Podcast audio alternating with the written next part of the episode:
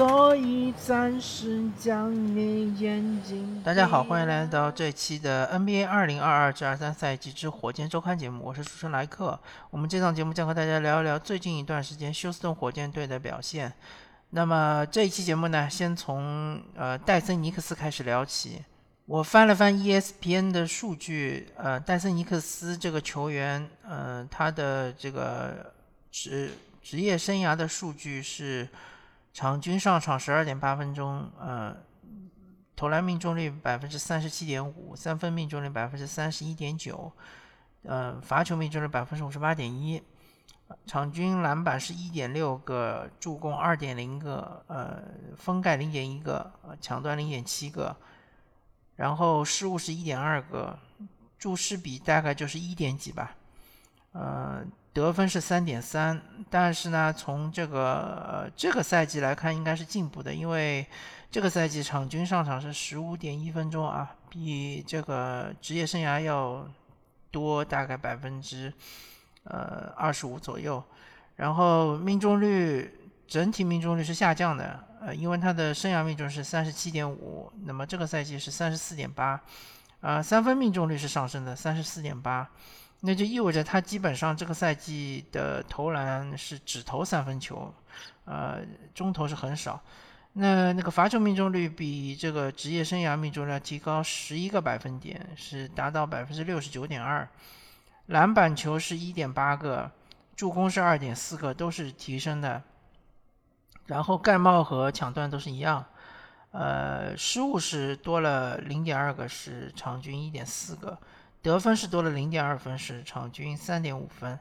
就是，然后再看一下这个戴森尼克斯他的本身的一个基础的一个信息吧。首先他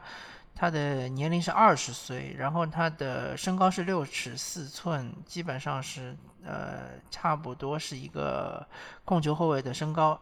标准身高吧。然后他的体重就比较显眼了，他是二百二十六磅。这个体重二百二十六磅换算成呃斤的话，就是两百斤左右啊。这个体重相当的有点相当的大，基本上相当于是一个重型四号位或者是一个轻型五号位的体重。就是很明显啊，这个戴森尼克斯他的怎么说呢？他的这个特点，首先呃，他是一个就是控球还是可以的一个后卫。然后他的传球的视野，包括他传球的意愿还是比较强的，这是他的优点。那他的缺点呢，就是说除了这个之外，可以说呃其他方面是一无是处。第一就是他的体重太大，所以他防控后卫也很吃力，因为他的横移很慢，很容易被对方移不过。呃，但是反过来说，你体重这么大，对吧？像詹姆斯哈登啊，或者像凯尔·瑞啊这种球员，可以是。呃，一防五，对吧？可以从用，呃，后卫的身体、后卫的身高来防对方的五号位，但是戴森尼克斯好像不行，至少火箭队没有试过。那么防守端它就是一个大漏洞，嗯，第二就是进攻端它没有完全没有侵略性啊，它没有这种就是带球突破的能力。同时，他也没有速度啊，速度完全不够啊，因为就是被他体重所拖累了。那么一般来说，体重特别大的球员，那么他的这个突破靠是什么呢？靠的就是他用他体重来靠靠住对方的防守队员，给自己呃腾出一定的上篮空间。但是戴森尼克斯。在这方面做的也很不好。其实大家呃，如果说对詹姆斯哈登比较熟悉的话，就会知道，他的上篮其实并不是说跳得非常的高，对吧？他主要就是靠他那个节奏，然后呃，就是突破对手，呃，然后领先防守队员半个身位，再靠自己非常大的体重把对方靠一步，靠开啊，然后就是左手上篮，左手左边那一下特别厉害。所以他其实就是并不是靠速度取取胜的，但是，呃，戴森尼克斯这一点就完全做不到，对吧？所以他的突破完全没有任何的威胁。还有就是比较糟糕的就是他的投篮，那么他的投篮有没有救呢？那么就看他的罚篮。一般来说啊，就是有有一种理论说，如果这个球员罚球特别准，那么他三分球是可以练出来的。但是戴森尼克斯他的这个。罚球啊，百分之六十九点二，肯定是属于中下段的水平。呃，但是从他这个呃，就是跟他的呃这个赛季的罚球命中率啊，跟跟他这个职业生涯的罚球命中率来比的话，还是提高了不少。呃，这就意味着。如果说他能够继续的这个在上面花更多的功夫，在他投篮啊、罚球上面花更大功夫，有可能有机会能够达到百分之八十的罚球命中率。那如果达到百分之八十罚球命中率，那么反过来说，进一步推论的话，他的三分命中率能有机会能够达到百分之三十八以上。因为他的职业生涯的三分只有百分之三十一点九，非常非常的差。但这个赛赛季呢，稍稍好一点，是百分之三十四点八。呃，当然百分之三十四点八也是那种被放的球员，就是对方是不会尊重你的三分球的，也会在空位就直接放你让你投。呃，所以说戴森尼克斯，呃，他需要就是这个呃进步的地方，第一个就是减肥啊，这个。体重太大了，绝对是太大了。他需要这个，嗯，把自己的体重，呃，把自己身上多余的脂肪转换成肌肉，然后把自己的体重降下来，最起码降到个两百磅左右啊。然后降体重了之后，就能嗯加快他的脚步嘛。在防守端，你至少说不要求你说一防到五，对吧？你至少能够防个一号位和二号位吧。防对方这种快速的后卫，呃，控卫或者是得分后卫吧。那么，一个就是防守端要这个降体重，然后增加这个脚步的速度。第二个就是进攻端，呃，当你把体重降下来之后，当然你的第一步的突破速度就会加快嘛，这个是很明显的。那么，当你突破速度加快的时候，呃，你就要学习如何。靠住对方，把这个终结给提高。我觉得戴森尼克斯现在这个终结完全是不能看啊，呃，或者说根本没有终结。他进进到就是篮圈，我们所谓的呃罚球线以内的位置，基本上都是传球啊，没有自己终结的这种手法。然后还是三分球嘛，他这个至少你接球投的三分球要达到百分之三十八以上。那么对方才会对你尊重，对吧？才会扩出来，然后你你才能为队友创造空间，或者你自己一步突进去空间。呃，不过因为我之前一直以为戴森尼克斯是一个，嗯，就是呃大年龄的球员，但是看来我是误会了。然后他其实才只有二十岁，所以说以他的年龄来说是值得，嗯。火箭队对他进行一定的这个培养的，给他一定的时间吧。就是将将二十岁的球员，确实是可以，嗯，培养一下。但是以他的天赋来说，确实没有看到，呃，特别高的潜力啊。所以说，嗯，就怎么说呢？戴森尼克斯，我觉得他的上限就是一个优质的替补控卫。啊，然后你要让他成为一个合格的首发控卫，其实确实是难度比较大。呃，这个就是我个人对他的一个看法理解。那我觉得火箭队在目前为止没有一个很好的控卫的一个培养标准的情况下，呃，培养戴森尼克斯也不是一个无法理解的一件事情。接下来就看一看他的竞争对手约什克里斯托弗。约什克里斯托弗，嗯，他的。基本的信息是身高六十四寸，和戴森尼克斯是一样的。然后他的体重也是相对比较大的，他是呃两百一十五磅。嗯，然后他是这个也是二十岁啊，他的年龄也是比较偏小的。然后看一下他的生涯数据，他职业生涯是一共打了九十一场比赛，然后场均是十六分钟。呃，命中率是四十四点七，三分命中率二十九点一，罚球命中率是七十三点九，然后场均篮板数是二点三个，呃，助攻是一点八个，呃，这个盖帽是零点二个，抢断零点八个，然后失误是一点四个，相对来说失误是有点偏多，场均是七分，呃，这个赛季打的比较少啊，这个赛季一共只打了十七场比赛。场均的时间也是锐减，只有七点二分钟。那么命中率是差不多的，还是四十三点八，但三分命中率又降了很多，二十一点四。罚球命中率反而倒提高了呃十个百分点啊，达到百分之八十三点三。呃，篮板是一点一个，嗯，这个助攻是零点六个，呃，这个盖帽零点一个，抢断零点三个，呃，失误零点七个，然后这个得分是二点九个，那么就是得失比会非常难看啊。然后就是呃，其实呃，约翰克里斯托夫和戴戴森尼克斯这两个球员从防守端来说，其实都是比较差的，一就是抢断和助攻都很少，几乎可以忽略不计。那然后就是助攻失误比都不太好看，呃，但是就是两相对比的话，我倒感觉这个约翰克里斯托夫，首先他的投篮的威胁性要更强一点，强首先就强在他这个突破能力更强啊，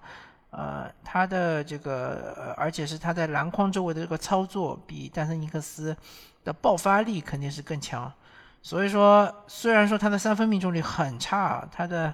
职业只有呃职业呃生涯的三分命中率只有二十九点一，这就已经很差了。然后这个赛季只有二十一点四啊，就几乎是可以说只要给他投篮，呃将近是投五次才能进一次。只要对方防到让约翰克里斯托夫投三分，基本上这个防守就成功了。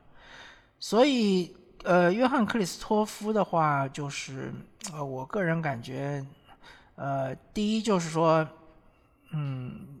防守端你要展现出你的进攻呃你的进步来，因为呃毕竟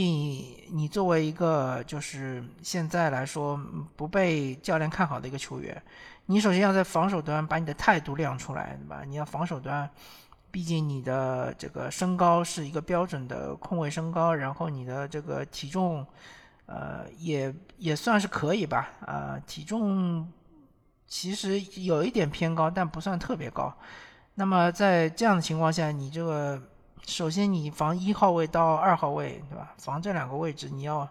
呃体现出你的价值，不能给对方一步过。然后你的这个防无球的时候，嗯，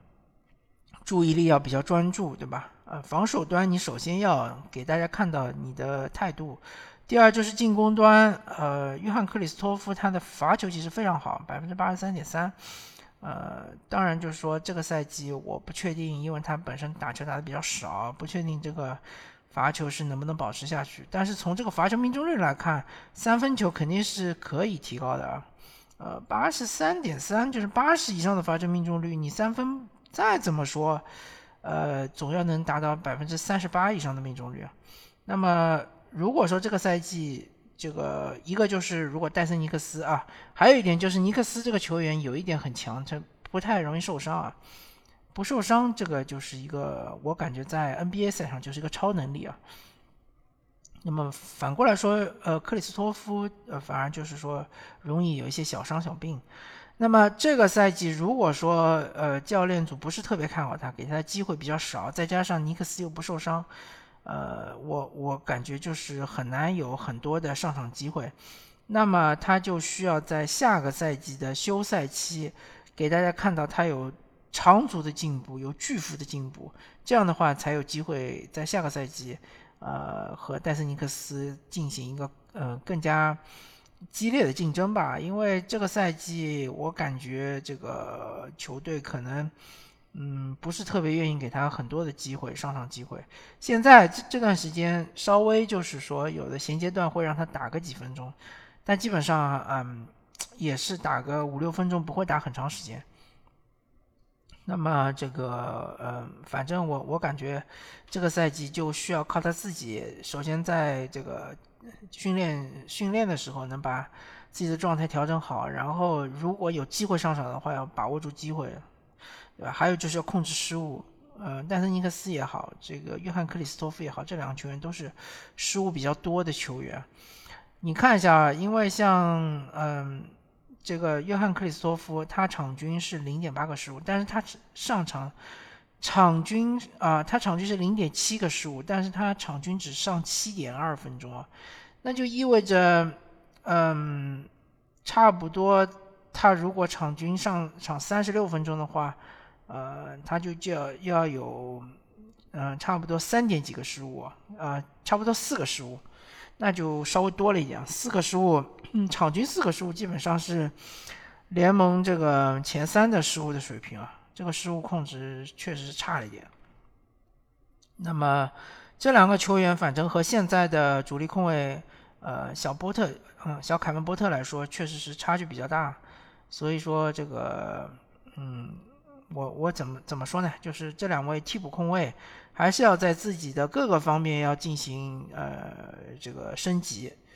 然后太太华盛顿就不多说了嘛，因为他已经呃下放到发展联盟，呃基本上就是，因为暂时没有他的位置，然后他也是刚刚伤愈复出。呃，一定要看他打了 NBA 之后，打了 NBA 赛场上的比赛，我们才能对他进行一定的判断嘛。最后就聊一聊火箭队最近一段时间的表现吧。最近六场火箭是三胜三负啊，这个其实非常不容易啊，因为他们赢的几个对手很强啊。呃，他们赢了太阳队，对吧？赢了这个老鹰队，还有赢了雷霆队。你别小看雷霆啊，雷霆其实，呃，这个赛季他们的。场均得分是很高的，而且亚历山大基本上以火箭的防守资源确实是摁不住的。确实这场比赛亚历山大很轻松的拿了三十几分，但是火箭队就是嗯得分爆了嘛，就是他们的投篮投射特别的准。那么这雷霆也没办法，而且再加上雷霆那场比赛好像是呃内线非常的空虚啊，呃因为他们穆斯卡拉伤了嘛，然后基本上就没有一个纯粹的这个中锋嘛。然后就是申京又是打得非常好，在内线就是翻江倒海。申京在那场比赛中基本上变成了约老师的存在，所以说火箭队相对来说赢得比较轻松。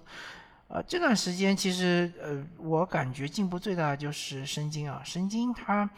呃特别是这个赛季就是很多内线的操作，其实他上个赛季也有，但上个赛季呢感觉他。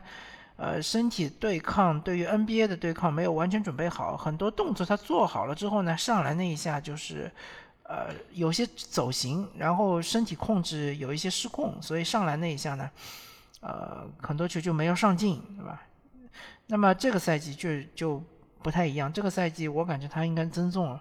然后增重了之后呢，呃，他的下盘力量更强，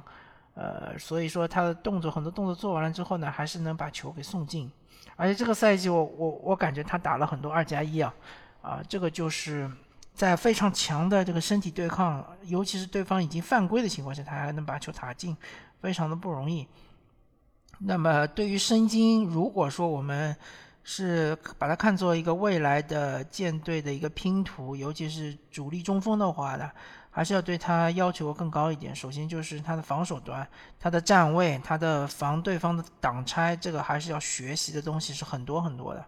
呃，最近看到一些好的迹象，比如说他的一些协防的盖帽啊什么的，而且最近也看到他呃会控制自己的犯规了。这个。控制犯规确实是申京的一个很大的毛病啊，尤其是上赛季，他上场时间其实不多，经常也会有这个第一节犯两次规啊，第二节犯三次规啊这种情况出现。这个赛季的前半段情况下，呃，他的犯规也是有点爆炸啊，最近几场比赛好多了。那么还有就是他进攻端还是要希望他减少失误，因为如果说呃以他这种能力能够作为一个进攻中轴的话，呃他的传球一旦失误，对方就是直接打反击啊，然后后面根本就呃追不回来，然后他自己追的话脚步又不够快，是吧？呃还有一点我看到申京的一个闪光的地方就是他有持球呃推进的能力，而且他推进能力很强啊。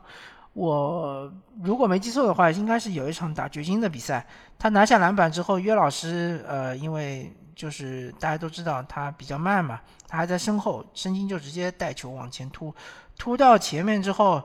应该是有一个侧翼球员，有可能是呃戈登，也有可能是其他的球员，一个侧翼球员，然后挡在他面前，他一个转身。做一个投篮的假动作，对方就已经晃起了，然后他直接就呃很轻松的把球放入，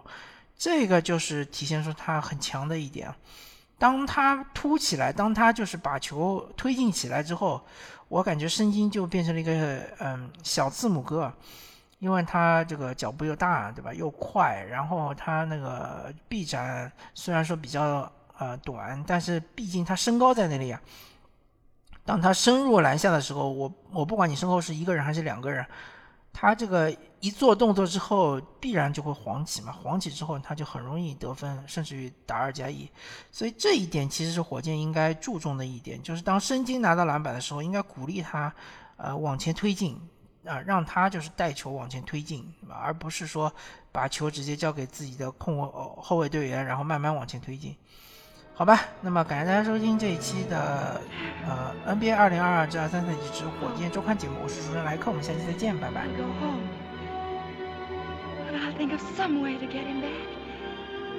After all, tomorrow is another day.